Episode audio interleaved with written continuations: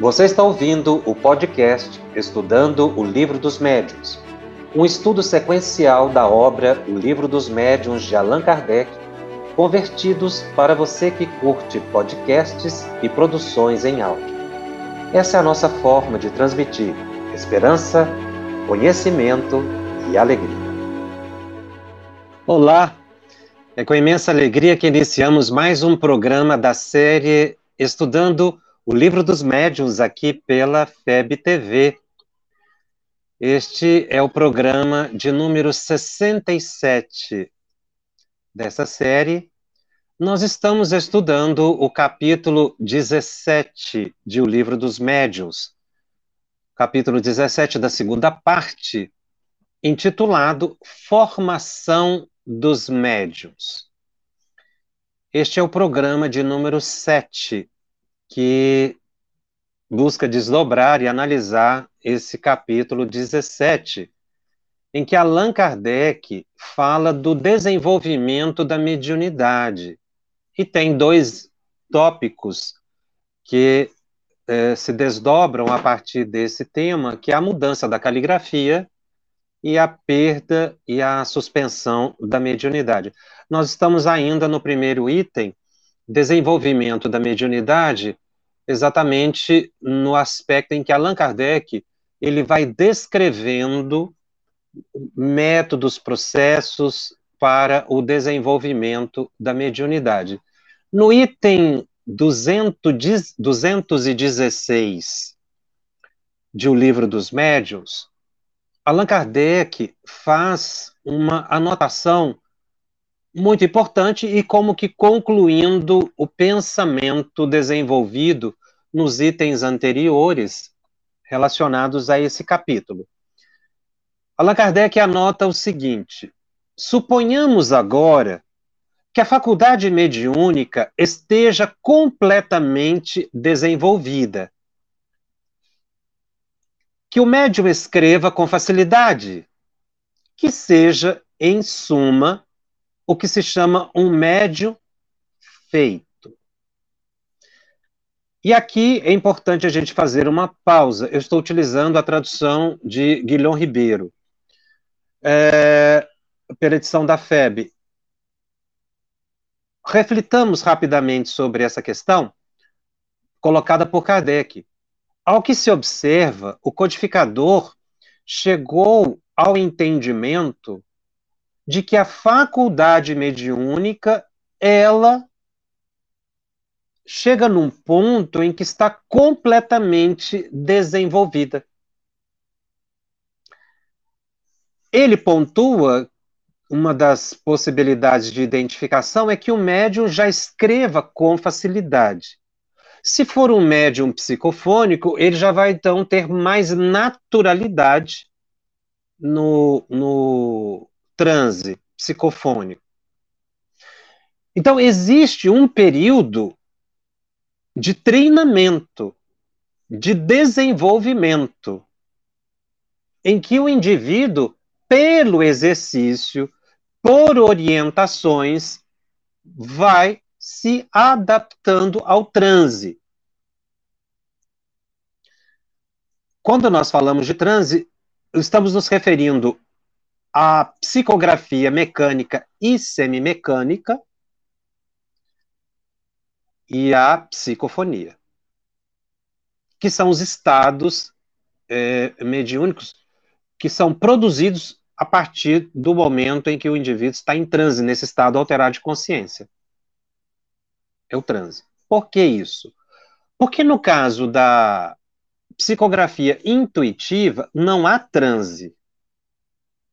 Na evidência, não há transe. Isso nós estamos falando dos fenômenos de efeitos inteligentes. Se você considerar também os fenômenos de efeitos físicos, o, o médium de efeito físico que vai é, participar de uma sessão de materialização, o que, o que tem se tornado cada vez mais raro, mas nessa condição ele também está em transe. Mais diversamente, nós temos, portanto, exercícios de, de mediunidade, de prática mediúnica, sem o transe. Como acabei de dizer, a intuição não depende de transe. A vidência não depende de transe. A aplicação do passe, que é um exercício da faculdade de cura, mediunidade de cura. O médium não está em transe. Conquanto há de se considerar que uma pessoa que esteja escrevendo sob influência de um espírito na psicografia intuitiva, ele também pode ter a sua psique alterada, ele pode ter uma certa expansão perispiritual imperceptível, mas não lhe tira a lucidez, como no caso do passe. Os espíritos explicam que no momento do passe, estando o médium em concentração profunda, ele não precisa estar incorporado para transmitir o passe. Mas acontece um fenômeno imperceptível ao médium, que é um afastamento parcial do corpo. E durante o passe, não acontece não somente a transfusão de, de fluidos ectoplasmáticos, mas também um processo de intuição quando os espíritos inspiram ou intuem o médio a direcionar o fluido para certa região do corpo da pessoa. O médio não percebe, mas ele afasta-se parcialmente do corpo. Isso decorre da própria natureza do fenômeno, depende também do médio, mas isso não lhe tira consciência. É, por isso, o médium deve orar na aplicação do passe, é? permanecer vigilante, prestando atenção nas intuições e, e fazendo as mentalizações para impulsionar os fluidos em direção do enfermo, sabendo que está ali assessorado por espíritos superiores. Uh, esse suave afastamento, ou esse afastamento parcial que o, que o médio aplicador de paz tem, que muitas vezes, como disse, ele não percebe, é, decorre exatamente de um estado em que ele entra de concentração profunda e o que facilita uma emancipação da alma, que é esse afastamento do corpo que eu mencionei. Em todos esses tipos de manifestação da faculdade mediúnica, chega-se um ponto em que o médium está desenvolvido. O vidente, ele vai ter uma facilidade para enxergar os espíritos a vidência ela é psíquica, né? Mas ele chega um ponto em que isso fica bem mais natural para ele. A intuição, uma pessoa que escreva por intuição, ele vai muitas vezes perceber com maior clareza que a ideia não lhe pertence e pode inclusive nesse processo de intuição, ele até sentir a presença de espíritos de quem está escrevendo, mas, repito, o médium não pode se entregar a tal ponto que ele entra em transe. Aliás, se a pessoa ela é psicógrafa intuitiva, ela não vai chegar ao transe, porque não está na sua estrutura psicoespiritual essa possibilidade de é, estado de consciência, que é o transe. Então, ela vai sempre psicografar intuitivamente. Não é? É, mas assessorado a isso, ou ligado a isso, como a sensibilidade do médium aumenta, ele consegue sentir. E às vezes tem médiums que conseguem, inclusive, perceber que existe como que alguém ditando mentalmente para ele, e ele vai escrevendo. Isso vai variando de médium para médium. Então as ideias vão surgindo como se fosse realmente um ditado que é a forma que ele tem de interpretar o, a captação do pensamento que está tendo do espírito. Mas aí não há transe. Ele está sob forte influência, mas não há transe. Estará concentrado, inclusive, no, no que está escrevendo. Já o, o mecânico, o semimecânico e o psicofônico, ele está em transe. Daí ele precisar de uma estrutura, né, é, de reunião mediúnica que lhe confira segurança para entrar nesse estado de psicografia. O médium, inclusive, é, no caso da psicografia, ele pode transitar. Se ele é um médium psicógrafo mecânico, a gente nota muito isso. Ele pode, numa mensagem, numa psicografia, ele está mais consciente, quase que intuitivo. Já numa outra, ele pode estar semimecânico.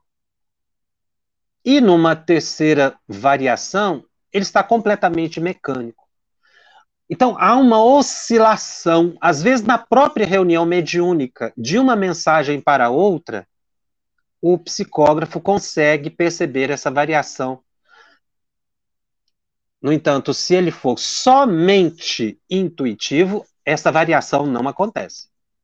Mas é muito comum um psicógrafo mecânico ele notar uma certa variação no processo numa ele é mais intuitivo, noutra ele está mais, é, portanto, mais plenamente consciente, noutro parcialmente consciente, acompanhando, e às vezes no outro ele está completamente entregue à influência dos espíritos. Acontece também na psicofonia.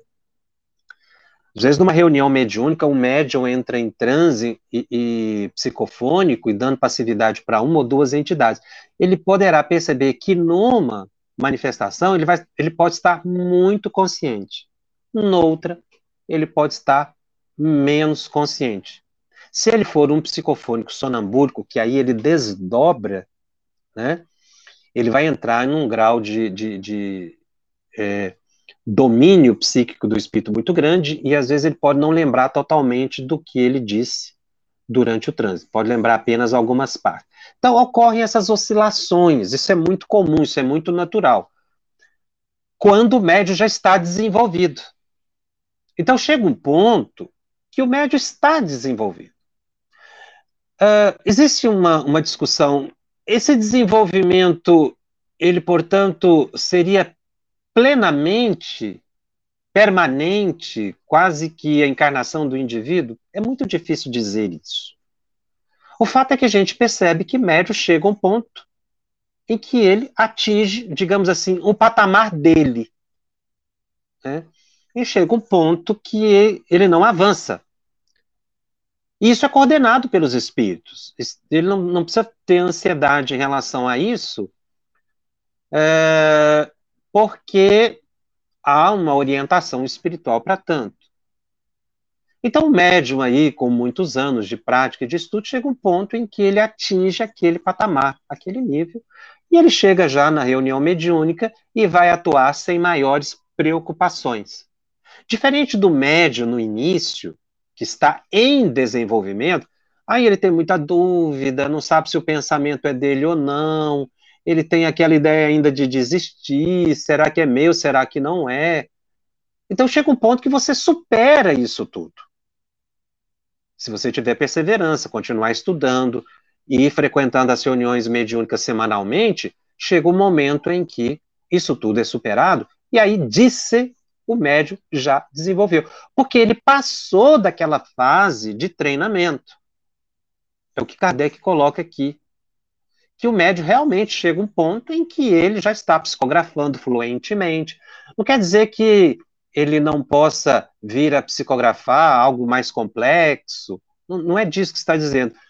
O que está se colocando é que chega um momento em que ele fica permanentemente fluente naquela atividade que ele está desenvolvendo.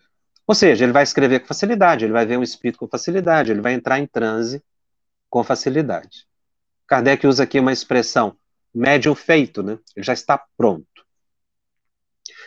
Essa é uma parte, digamos assim, mecânica, os espíritos dizem uma parte fisiológica do processo, porque é uma adaptação do organismo perispiritual e físico ao processo do transe. Porque o transe é uma indução psíquica de espíritos que conduz o indivíduo a entrar num estado alterado da própria consciência. Essa expressão é muito utilizada para dizer exatamente que o indivíduo está num estado em que ele não está consciente, mas também não está com nenhum distúrbio, não é? Psíquico.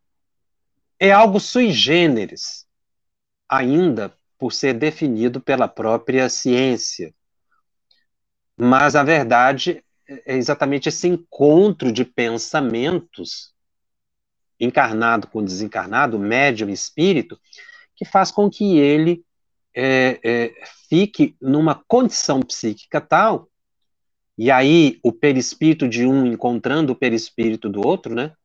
Nessa aproximação íntima, a fluência de pensamentos, quer dizer, os pensamentos acabam se misturando e ele psicossomatiza isso tudo, porque o psicofônico pode mudar a voz, o psicógrafo pode mudar a caligrafia, coisas assim. Aliás, eu vou entrar mais nesse assunto de mudança, tanto de voz quanto de caligrafia, no próximo programa. Agora, como estava colocando, esse é um aspecto físico. O treinamento do médio o conduz a um ponto que é o ponto de compromisso dele. Inclusive, nesses casos, naqueles centros espíritas que têm reunião de desenvolvimento mediúnico, o médium, às vezes, é convidado já para participar de uma reunião mediúnica de atendimento a espíritos sofredores, com médios só experientes. A reunião tem uma outra fluência, porque na primeira, a de desenvolvimento, a gente chama reunião para desenvolvimento de médios, ela, ela, o médium ainda sempre precisa de um suporte maior, ele ainda apresenta muitas dúvidas, muitas inseguranças.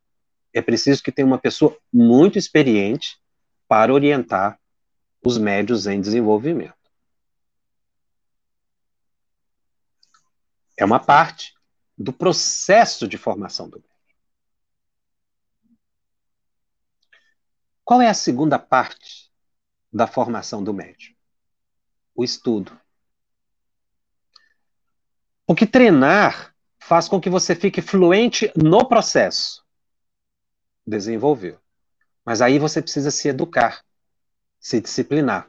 É o que Kardec fala na continuidade desse item que eu estou lendo, 216. Grande erro de sua parte, do médium, fora crer-se dispensado de qualquer instrução, porquanto apenas terá vencido uma resistência material. O médium não pode deixar de estudar nunca. Isso é um compromisso de vida. A gente tem que estar sempre lendo e relendo. Terminou o livro dos médios? Começa. Recomeça. Terminou o livro dos espíritos? Recomeça. Terminou um, um, um livro importante na área da mediunidade? Recomeça. De autor encarnado ou desencarnado? Porque você vai sempre assimilar algo mais importante e estudar também outros temas relacionados à espiritualidade, a conhecimentos gerais que te engrandeçam emocionalmente e intelectualmente. Grande erro crer-se dispensado de qualquer instrução. E, aliás, é um erro que muito médium comete. Que chega um ponto em que ele está desenvolvido, ele fala assim, eu não preciso estudar mais. Mas o estudo, ele não tem a função do desenvolvimento, que é a parte prática. O estudo, ele atua e afeta a questão da formação integral do indivíduo. A formação continuada, que é holística, é ampla, é abrangente. Implica na transformação moral, na disciplina, no esforço para vencer as más tendências, na paciência, na humildade, atrair a presença dos bons espíritos. A gente nunca viu médios expoentes dizer que chegaram a um ponto que já sabiam tudo e que não precisa estudar mais. Nunca vamos ver isso na biografia de Chico, de Edivaldo, de Ivone, de Raul Teixeira. Nenhum desses médios nunca disse que parou de estudar, muito pelo contrário. Isso pra, citei esses mais conhecidos, mas médios sérios continuam estudando. Em casa, no centro, em grupo, é sempre bom estudar em casa e estudar em grupo também, para que a gente não, não crie ideias particulares, com más interpretações. Mas a gente observa isso, não, tem, tem, tem médios que chegam, não, agora não preciso estudar mais, eu não vou mais, eu só vou para reunião prática. E abandona o estudo. É o maior erro que ele comete. Porque ele deixa de melhorar a sua capacidade de colaboração com os espíritos, ou o que a gente chama de capacidade interpretativa. Não abandone o estudo. Alguns médios chegam a ficar um, um tanto quanto agastados quando já estão aí com 10, 20, 30, 40 anos de mediunidade, você fala para a pessoa que ela precisa retomar os estudos. Para a prática mesmo, ela não precisa. Mas para melhorar interiormente e dar melhor qualidade ao fenômeno, precisa estudar. É por isso que a gente observa também uma certa distorção no processo de formação dos médios, porque depois que eles estão desenvolvidos, eles abandonam o estudo, aí começa a criar metodologias próprias, misticismos, esquece os primeiros ensinamentos, começa a idolatria de espíritos. Então nós precisamos tirar da mente essa ideia atávica de que eu já estou formado. Não existe formação em espiritismo. Não existe curso e que se termine. Os espíritos dizem que estudam na espiritualidade. Quer dizer, depois que a gente desencarnar, vão continuar estudando para que a gente possa compreender a realidade existencial. Lembrando que quando a gente está estudando, nós estamos também ajudando os espíritos que estão ligados a nós, que também não sabem nada acerca da própria vida espiritual que estão vivendo. Porque não é em função da desencarnação que a pessoa já passa a saber tudo. Ela precisa continuar estudando. Então, quando você pega o evangelho e vai estudar, todos aqueles espíritos que estão ligados mentalmente a você estão estudando também. Quer dizer, você está promovendo um trabalho de desobsessão, autoevangelização e evangelização dos espíritos. Então, oração, meditação e estudo é para a vida inteira. Academicamente falando, nós podíamos usar uma expressão da, da, da, das escolas, né? A formação continuada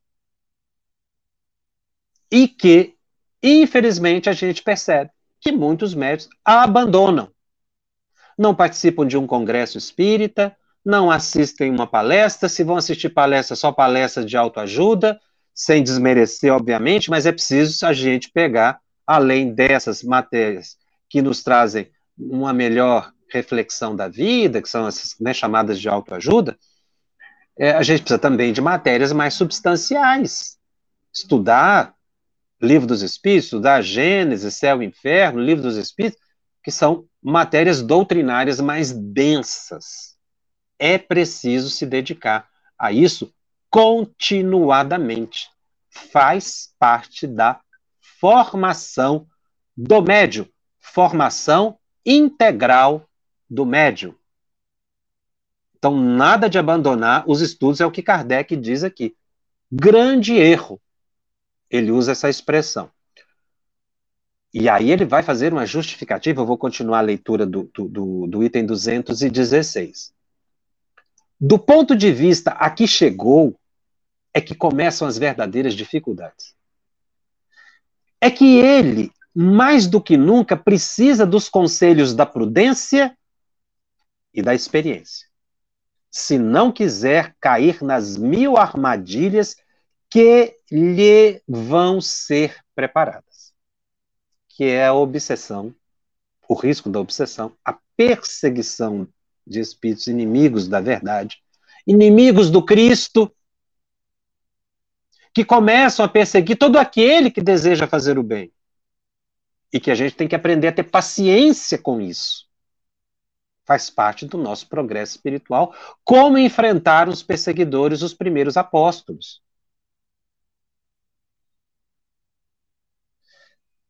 Interessante essa colocação de Kardec. Do ponto de vista que chegou, é que começam as verdadeiras dificuldades. Ou seja, depois que você está desenvolvido, é que começam os problemas. Por quê? Porque aí você vai entrar num outro patamar de trabalho. Você vai trabalhar com espíritos de escola, se você mantiver o estudo, a sua transformação, como você já está feito, para usar essa expressão aqui da tradução de Guilherme Ribeiro, já está amadurecido na parte prática, os espíritos vão contar com você nas grandes tarefas, porque eles não vão colocar nas mãos de médios iniciantes os grandes dramas humanos. Você não vai ver um médium iniciante é, entrar em transe psicofônico ou incorporar, como, como se utiliza a expressão, um líder de falange, um grande obsessor, um suicida de grande perturbação. Porque ele não tem condição psíquica para isso ainda. Mas depois que ele está desenvolvido, sim, ele vai ser chamado às grandes tarefas. Os bons espíritos vão contar com ele. E é aí que ele vai fazer um enfrentamento sério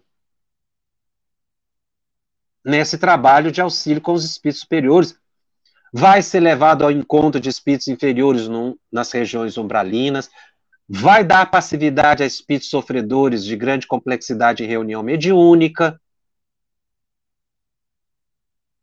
É aí que ele tem que estar preparado, na formação continuada. Se ele foge dessa formação continuada, ele entra no misticismo, nas práticas exóticas que a gente vê muito médios desenvolvidos, mas com práticas mediúnicas exóticas, extravagantes, não espíritas. E, incrivelmente, muitos dizem que são espíritas, mas não seguem nada de Allan Kardec, seguem aquilo que lhe vem à mente. Ao ponto de dizer, inclusive, que Kardec está até ultrapassado, André Luiz ultrapassado, Manuel Filomeno de Miranda ultrapassado, porque a pessoa, na verdade, ela quer fazer do jeito dela. Mas é aí que surgem as mil armadilhas que vão ser preparadas. Olha como Kardec coloca: vão ser preparadas. Ou seja, você vai entrar numa fase diferente. Como um profissional que sai da universidade, e aí ele vai enfrentar os grandes problemas que a sociedade vai lhe apresentar no seu ofício profissional. É assim. Se você vai edificar uma ponte, já vai ser mais complexo do que quando você era estudante. Se você vai atender um paciente pela medicina, já são situações inesperadas na advocacia e assim em todas as áreas, na odontologia. A gente tem que sair dessa ilusão de que a gente está pronto. Isso às vezes é mais fruto da vaidade do que realmente da realidade. Continua Kardec. Se pretender muito cedo voar com suas próprias asas, não tardará em ser vítima de espíritos mentirosos, que não se descuidarão de explorar a presunção. Tá vendo como é que a gente cai nas armadilhas de espíritos inferiores, perseguidores? Por causa da nossa presunção, que é uma manifestação de vaidade. Ou seja, eu não preciso estudar mais. No item 217, Kardec comenta: Uma vez desenvolvida a faculdade, é essencial que o médium não abuse dela. O contentamento que daí advém a alguns participantes lhes provoca um entusiasmo que muito importa moderar. Devem lembrar-se de, de que ela lhes foi dada para o bem e não para a satisfação de vã curiosidade.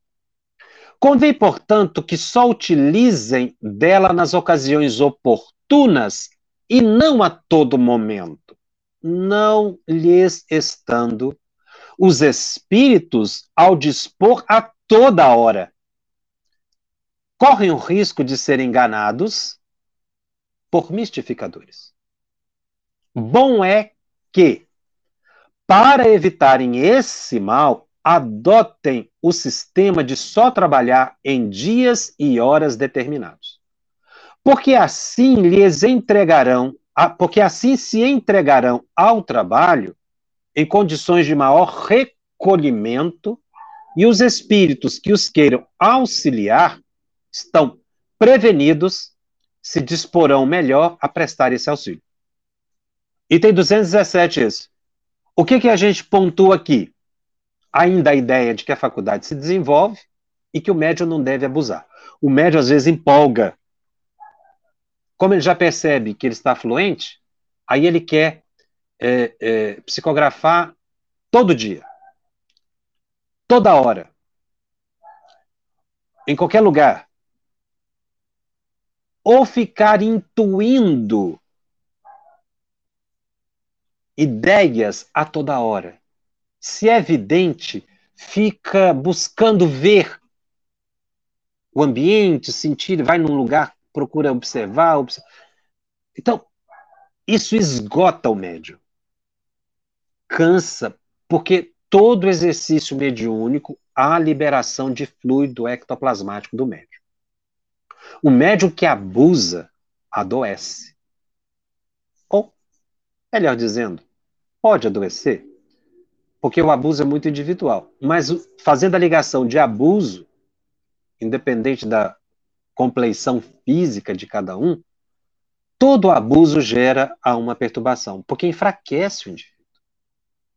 Exercício de mediunidade exige hora e lugar. Se você participa de uma reunião mediúnica, dedique-se apenas a uma reunião mediúnica. Não precisa de, de, de, ter ansiedade de você frequentar duas, três reuniões mediúnicas na semana. Isso esgota. Porque ao lado do esforço intelectual há o esforço orgânico. Eu conheci médios que, por essa empolgação, de repente a vidência e a intuição lhe surgiram de forma excepcionais, a capacidade de cura ficou muito evidente. Ele começou a atender pessoas no centro espírita todo dia, filas de pessoas. Com o tempo, e ele mal se alimentava, ele enfraqueceu psiquicamente.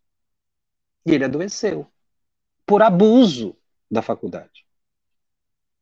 A gente não deve abusar.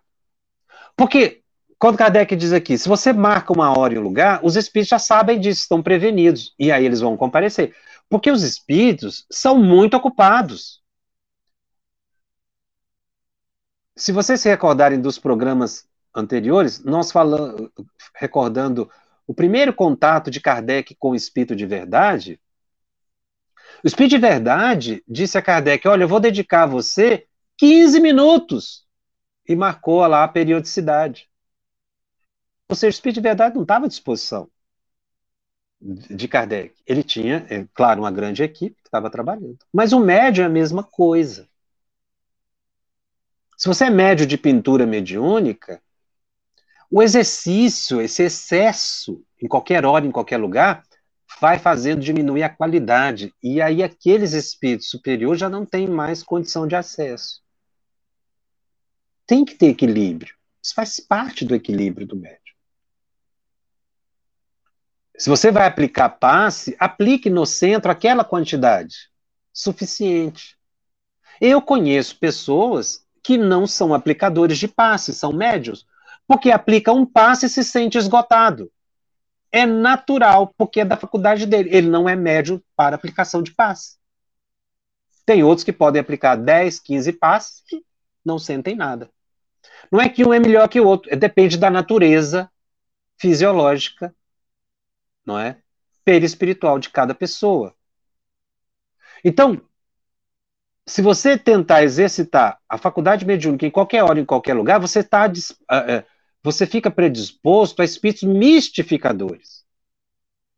Então, tem pessoas que começam a ter intuição demais, ficam o dia inteiro conversando mentalmente com os espíritos, e, e, e ficam atentos apenas a essas ideias. Espírita me falando isso, espírita me falando aquilo, fica o tempo todo com isso. Você vai vendo que a pessoa vai ficando fraca e começa a errar. Porque ela fica sujeita à obsessão, que é essa situação aqui dos mistificadores. Item 218 Aqui Kardec coloca o seguinte: se apesar de todas as tentativas a mediunidade não se revelar de modo algum, deverá o aspirante renunciar a ser médio, como renuncia ao canto quem não quem reconhece não ter voz. Quando ele fala que renunciar a, a ser médio, é médio ostensivo, porque médios, genericamente, todos somos. Mas às vezes a pessoa está tentando a psicografia, tentou por um tempo, viu que não produziu nada é, é, de satisfatório, ele mesmo vai ter intuição. Ele pode parar, não tem problema nenhum.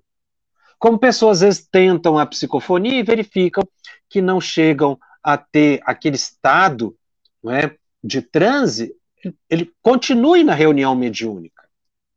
Busque outra função na reunião mediúnica. Você pode ser médium de apoio, você pode ser médium de aplicação de passe, você pode ser médium esclarecedor, você pode ajudar o dirigente da reunião. Não, mas não, não, precisa ficar forçando, isso é natural. Quem é psicólogo vai desenvolver, quem não é, não vai desenvolver. Tá? É o que Kardec diz. Depois de um tempo, se a pessoa verificar que não. Do mesmo modo que aquele que ignora uma língua se vale de um tradutor, o recurso para o dito aspirante será, será serviço de outro médio. Será servir-se de outro médio. É exatamente isso que eu estou dizendo. Você está numa reunião mediúnica, Continue na reunião mediúnica. Você participou daquela fase de desenvolvimento da mediunidade. Fica lá um tempo na reunião de desenvolvimento. Não desenvolveu nenhum, nenhum fenômeno ostensivo, você é médium de apoio. Doador de ectoplasma, sem saber que auxilia em muito a manutenção e a sustentação da reunião mediúnica. Função todo mundo tem. Você pode não ter a faculdade ostensiva, ou seja, do transe. Mas colaboração em reunião mediúnica, todo mundo pode e tem. Que é a grande dúvida dos chamados médiums de apoio. Eles não sabem o que estão fazendo lá. Muitos dizem assim, demonstrando com essa fala um, um pouco de falta de conhecimento do mecanismo da reunião mediúnica. Então a gente sempre pode ajudar. Permaneça na reunião mediúnica, faça uma prece, você vai doar frutos, você vai auxiliar na sustentação. Isso é tão importante quanto o médium que entra em transe, é tão importante quanto o dirigente, porque sem esse apoio não há uma reunião mediúnica satisfatória. Numa orquestra, nem todo mundo pode tocar violão, tocar uma, nem todo mundo pode tocar um, um violino, nem todo mundo pode reger. Se todos os participantes da orquestra desejarem tocar apenas o violino, não é orquestra. Uh, mas se o médium não puder, à falta de médios, recorrer a nenhum, nem por isso deverá considerar-se privado da assistência dos espíritos, pois estes a mediunidade constitui um meio de se exprimirem, porém, não é um meio exclusivo de serem atraídos. Como é que a gente interpreta isso? Se você não tem médium, o que Kardec quer dizer? Se você não está numa reunião mediúnica.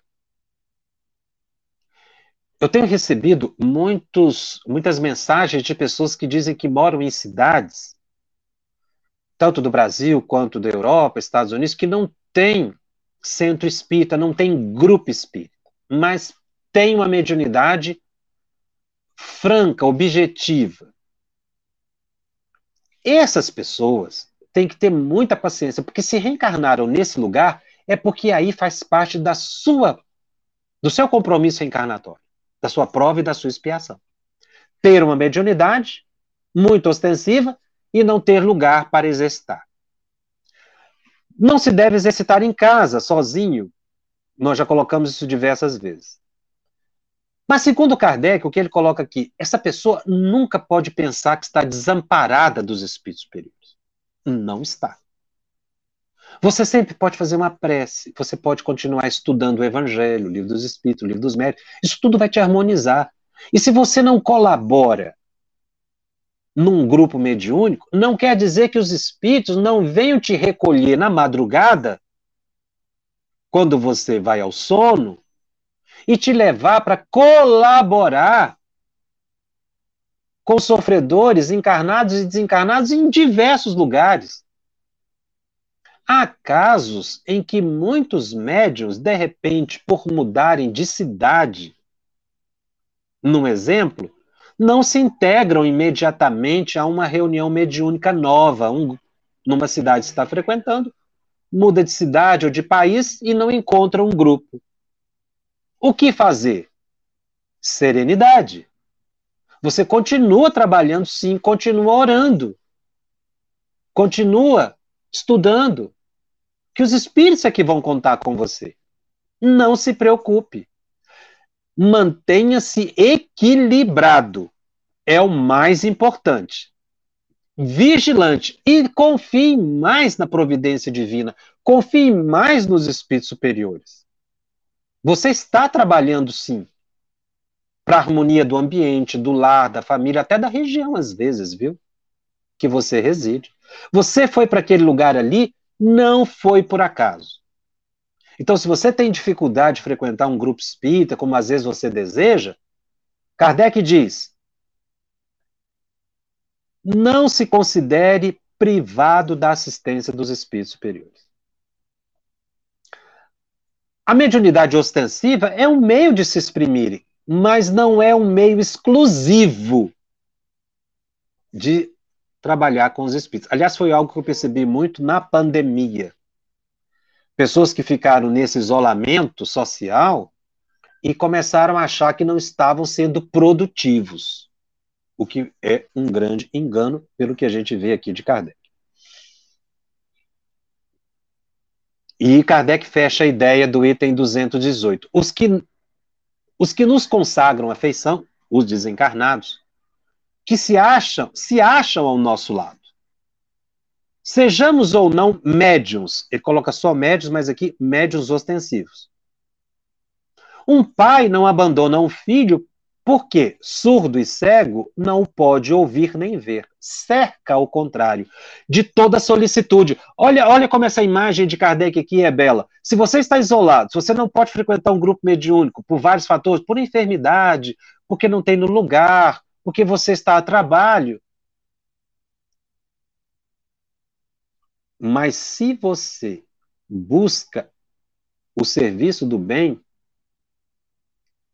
você vai ter ainda muito maior proteção dos benfeitores espirituais. Nessa comparação que ele coloca, né? Se é um filho que tem não pode ver e nem ouvir, aí é que os pais ficam mais atentos. O mesmo conosco, o mesmo fazem conosco os bons espíritos. Se não podem transmitir-nos materialmente seus pensamentos, auxiliam-nos por meio da inspiração.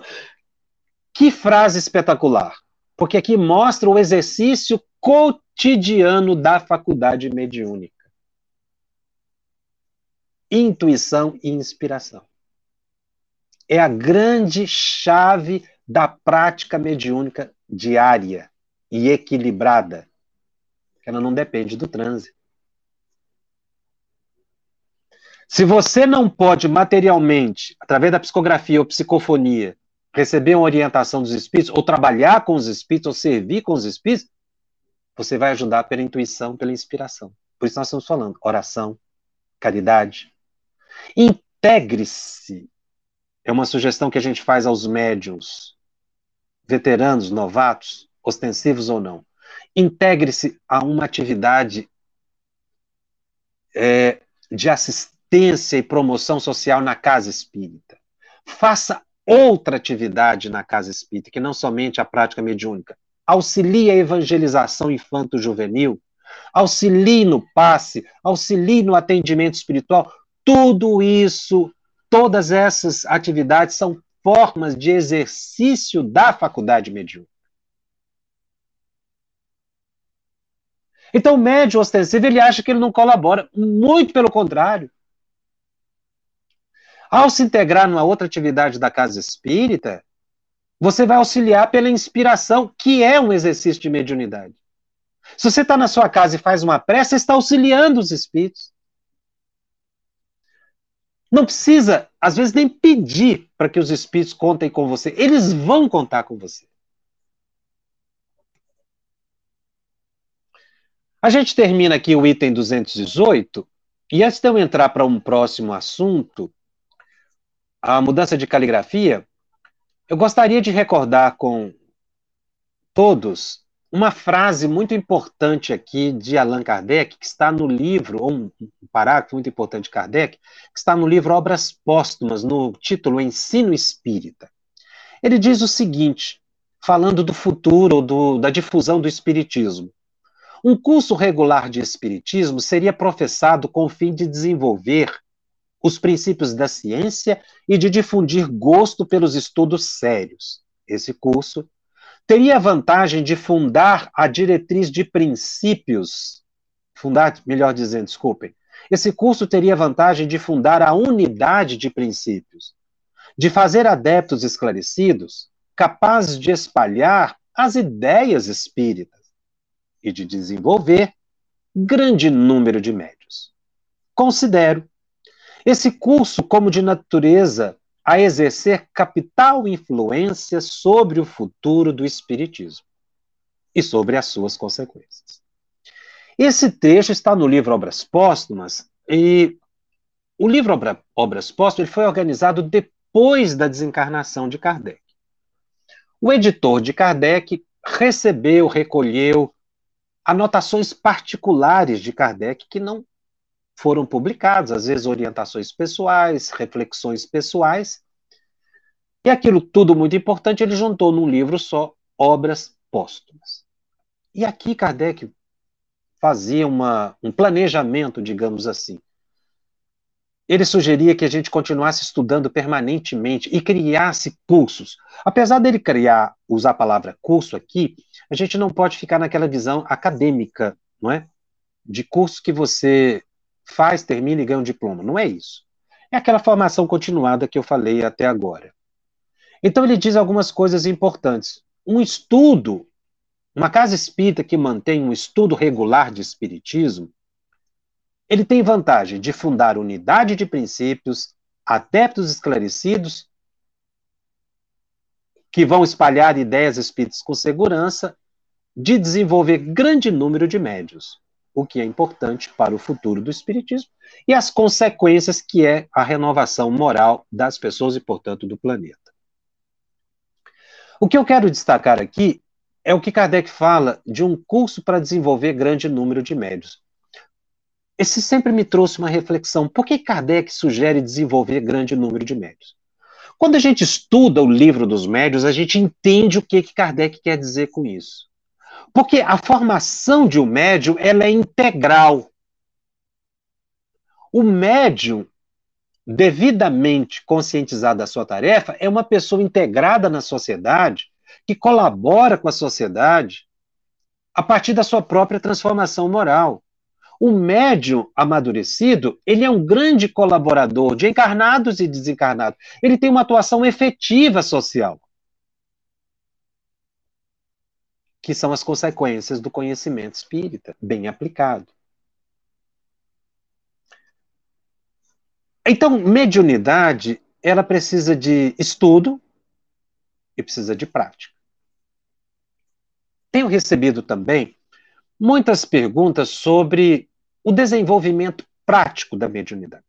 Nós estamos aqui nesse estudo é, regular de mediunidade pelas redes sociais, mas é um estudo regular que nós estamos fazendo. Não dispensando, obviamente, o estudo da casa espírita. Inclusive, alguns centros espíritas têm utilizado, não é? eu agradeço muito a confiança do, de, de colocar a gente para participar, exibindo o programa e depois estudando o livro dos médios.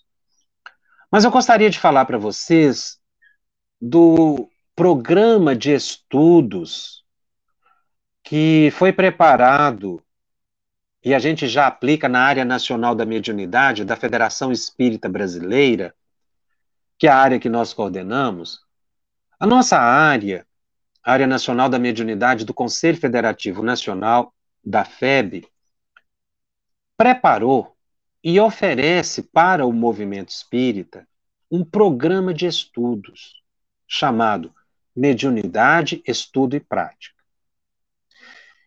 é um programa mais específico para desenvolvimento de médios, porque esse estudo que nós estamos fazendo aqui pela internet, que muitos grupos fazem do livro dos médios, não tem o objetivo de desenvolver mediunidade. Nós não estamos aqui para desenvolver mediunidade de ninguém, não é possível pela internet.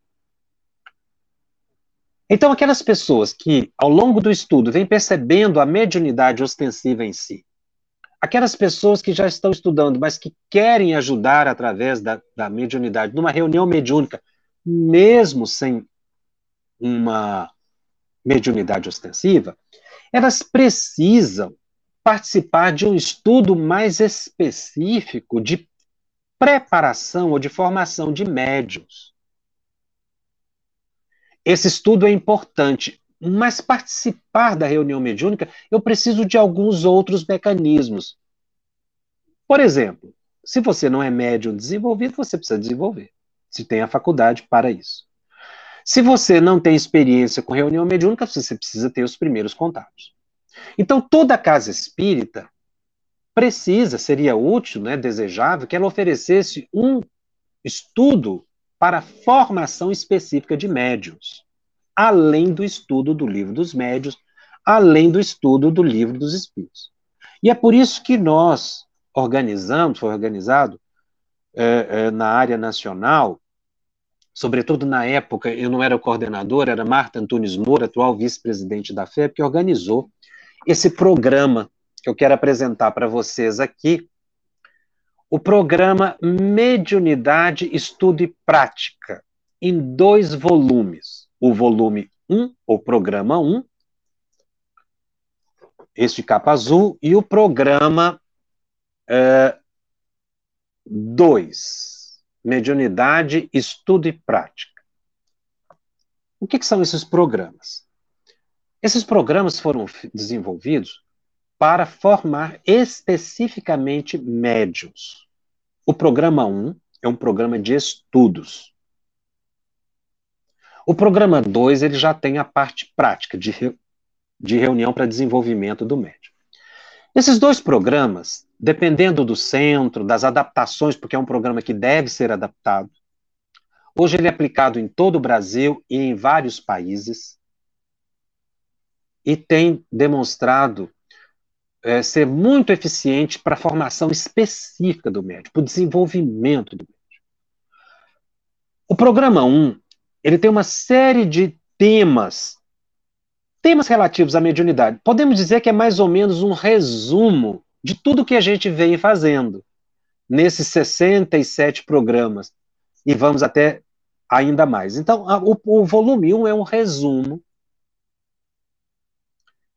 dessa parte do livro dos médios e de outros livros.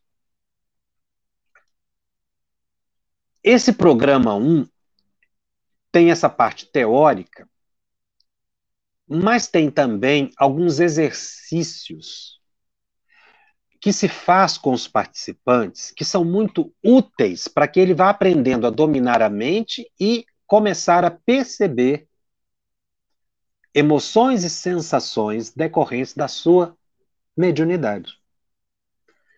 Exercícios de prece, exercícios de mentalização, exercícios de irradiação que eu não posso fazer aqui pela internet. Porque depende de um apoio direto à pessoa. Porque esses exercícios, primeiro, eles são longos, a pessoa vai treinando. Depois que ela termina o, o volume 1, que tem uma série de, de temas mas dá para ser desenvolvido num semestre, mais ou menos, como eu disse, dependendo do interesse do grupo. Ela vai para o programa 2. O programa 2 aí já tem temas mais específicos, sobretudo como esse que eu tratei hoje aqui, que é o desenvolvimento da mediunidade, o transe e coisas assim. Só que no programa 2,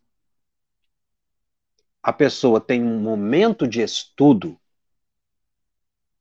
uma reunião, por exemplo, de uma hora e meia, uma parte é dedicada ao estudo do programa, e a segunda parte, aí a pessoa já participa de uma reunião mediúnica supervisionada, conduzida por uma pessoa experiente.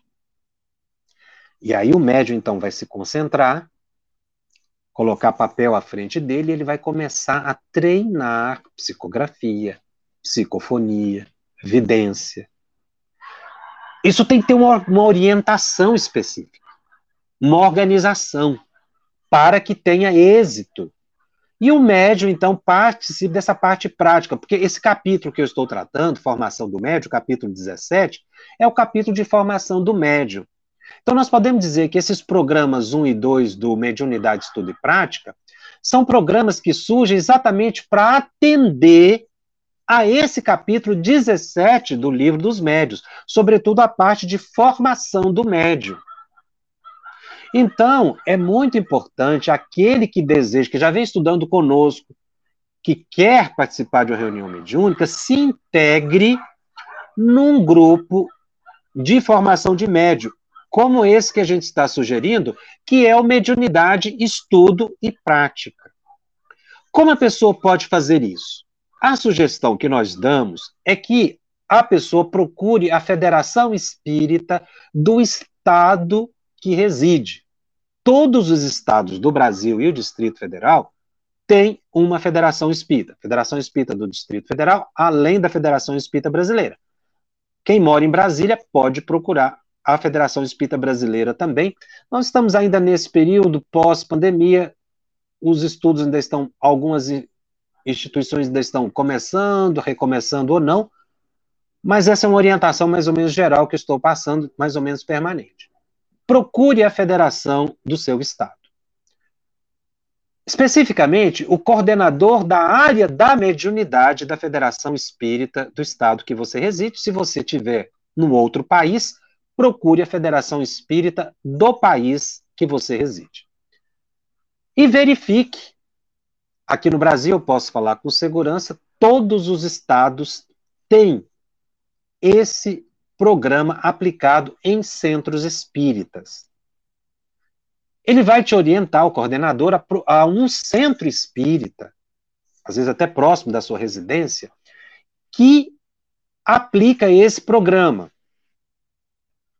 Nós estamos sugerindo esse programa sem demérito de nenhum outro programa, por gentileza. Estamos falando da área nacional da mediunidade do Conselho Federativo Brasil, Conselho Federativo Nacional da FEB. Tá? Então, procurando a federação, ela vai te indicar um centro espírita. E aí você se integra a esse curso, a esse programa de estudos, mediunidade, estudo e prática. Você vai fazer o programa 1, e se você depois verificar que tem condições, tem interesse para o programa 2, que é para desenvolvimento mais específico, você vai. Se não, você fica só no programa 1.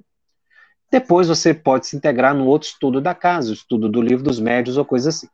Para a pessoa participar do programa 1, você vai ver, vai ser orientado, você precisa ter uma base de doutrina espírita, conhecimento do livro dos médios, do livro dos espíritos. Esse estudo que nós já estamos fazendo aqui já te dá a base para você participar do que a gente chama de MEP, Mediunidade, Estudo e Prática. A gente abrevia, chama de MEP para facilitar. Então, procure um, um, centro, faça o MEP, se você tiver interesse, e eu tenho recebido muitos pedidos de pessoas que estão com esse interesse. Por isso que eu estou detalhando um pouco mais aqui essa, essa questão, porque aí tem pessoas que já entraram em contato me dizendo que já perceberam que têm psicografia ostensiva e querem desenvolver. Então, faça esse programa, que ele é um estudo mais breve do que o próprio estudo do livro dos médicos. Agora, tem federativa no Brasil que aplica a, o estudo do livro dos médios como programa de formação e desenvolvimento de médios. Também é perfeito, também se adequa, tá? Então, uh, você pode fazer o MEP, ou você pode fazer, se, o, se a federação, o centro espírita, preparou o desenvolvimento do, do médium a partir do livro dos médios, também você pode fazer. Isso vai depender do estado que você residir, da cidade. A maioria dos centros do Brasil já tem implantado. Se você desejar, no seu centro espírita, implantar o MEP, procure a Federação Espírita Estadual, porque eles têm lá pessoas preparadas para orientar a implantação do MEP. Como eu disse, a pessoa, num primeiro momento, é o coordenador estadual da área da mediunidade, todos os coordenadores estaduais da área da mediunidade no Brasil estão ligados a nós, junto à Federação Espírita Brasileira. Nós podemos dizer que formamos uma grande equipe é, de pessoas muito dedicadas para atuar junto à mediunidade. Bom, então fica aí o convite para você participar do MEP. Se você quiser maiores detalhes do MEP, como eu disse, procure um centro espírita que já o aplica ou a Federação Espírita que você reside, do estado que você reside ou do país que você reside. Se no seu país não, não se aplica o MEP, mas é importante que a federação do país desenvolva, prepare um programa de formação de médios. Porque muitas pessoas têm compromisso com a faculdade ostensiva. E precisam disso. A mediunidade não veio para uma pessoa. A mediunidade ostensiva veio para a humanidade inteira. É por isso que, que nós não ficamos só teóricos em termos de mediunidade. Tem a parte prática, que é o exercício de caridade através da prática mediúnica. Mas a gente sempre tem dizer, dito, né? Você não é obrigado a desenvolver. Isso é feito de coração. Bom, uh, o Telegram uh, está aberto já para você fazer as perguntas da semana. Nós estamos publicando de programas anteriores, vamos publicar todas as perguntas do Telegram, tá? Vamos ver algumas perguntas que surgiram no programa de hoje. É, a Solange me pergunta: podemos, durante o sono, estudar junto aos outros? Olha, se você tem o desejo de estudar quando está dormindo, o seu anjo de guarda vai criar condições para isso. Pode ser que você não se lembre, mas fica gravado no seu subconsciente. Mas não deixe de estudar é, quando está em estado de vigília, tá? Mas realmente os espíritos nos levam. Até tive um programa que eu tratei muito disso. O Zuilton me pergunta, Jacobson, quando o espírito numa psicofonia não diz o nome e fala que o nome pouco importa, qual a categoria dele? Depende. Tem espíritos muito superiores que não falam o nome porque não interessa mesmo, ou porque ele vai falar um nome qualquer que não é conhecido do médio. O importante, meu amigo, não é o nome do espírito, é o conteúdo da mensagem. Tá? Então, muitos espíritos não querem declinar o nome por pudor próprio, porque não têm interesse, porque querem exercitar a humildade, espíritos muito elevados ou espíritos inferiores também. Então, não se caracteriza a categoria por dar ou não o nome, mas pelo conteúdo da mensagem. A Solange Souza pergunta: Jacob, se é normal o médium ficar bocejando e sentindo arrepios o tempo todo no estudo mediúnico? Olha, isso faz parte de uma fase inicial que o médium tem, em que ele fica percebendo muito emoções e sensações do ambiente. Procure não prestar atenção nisso. Quanto mais você presta atenção nessa sensação de bocejo ou arrepio, mais você vai sintonizar com isso. A sugestão que, que nós damos é controle o bocejo, fixando, segurando os dentes, né, evitando, prestando atenção no estudo e não nessas sensações. E se sentir o arrepio, é porque provavelmente tem uma entidade no ambiente, como tem em qualquer ambiente. Ali vai ter também bons espíritos, espíritos que estão tentando estudar também. Não preste atenção nisso, que isso acaba desaparecendo. É, o ideal é você prestar atenção naquilo que estuda. O Leonardo Brito me pergunta se médios no estado de obsessão devem afastar da reunião mediúnica ou depende do grau da obsessão. Quando a obsessão está instalada, seja obsessão simples, fascinação, subjugação, outros graus mais complexos, o médium deve se afastar da reunião mediúnica, não é por punição ao médium, é por proteção ao médium. A gente tem que mudar o olhar sobre isso, tá? O médium mesmo ele deve pedir para se afastar, porque ele tá, está no momento de receber. Então, o ideal é o médium ter humildade e pedir ajuda para o grupo. Lembrando o que Kardec diz: quando um médium é atacado por processo obsessivo e participa de um grupo, a finalidade do perseguidor espiritual é atingir o grupo todo, não é só o médium. Então vocês devem acolher o médium. Ele se afasta, como eu disse, para recuperar as forças para se reequilibrar. Não é porque ele está obsidiado em si, é para ele se tratar como uma pessoa que está enferma e precisa de apoio e tratamento. O médium deve aceitar isso. Às vezes o médico com fascinação, ele não aceita com muita facilidade, não. Ele reclama, acha que está sendo afastado, punido, que o grupo está rejeitando. Mas converse com ele, vamos orar, porque é o que ajuda. Bom, o se Emerson Máximo pergunta: pode o médium trabalhar mesmo com problemas psiquiátricos? Não.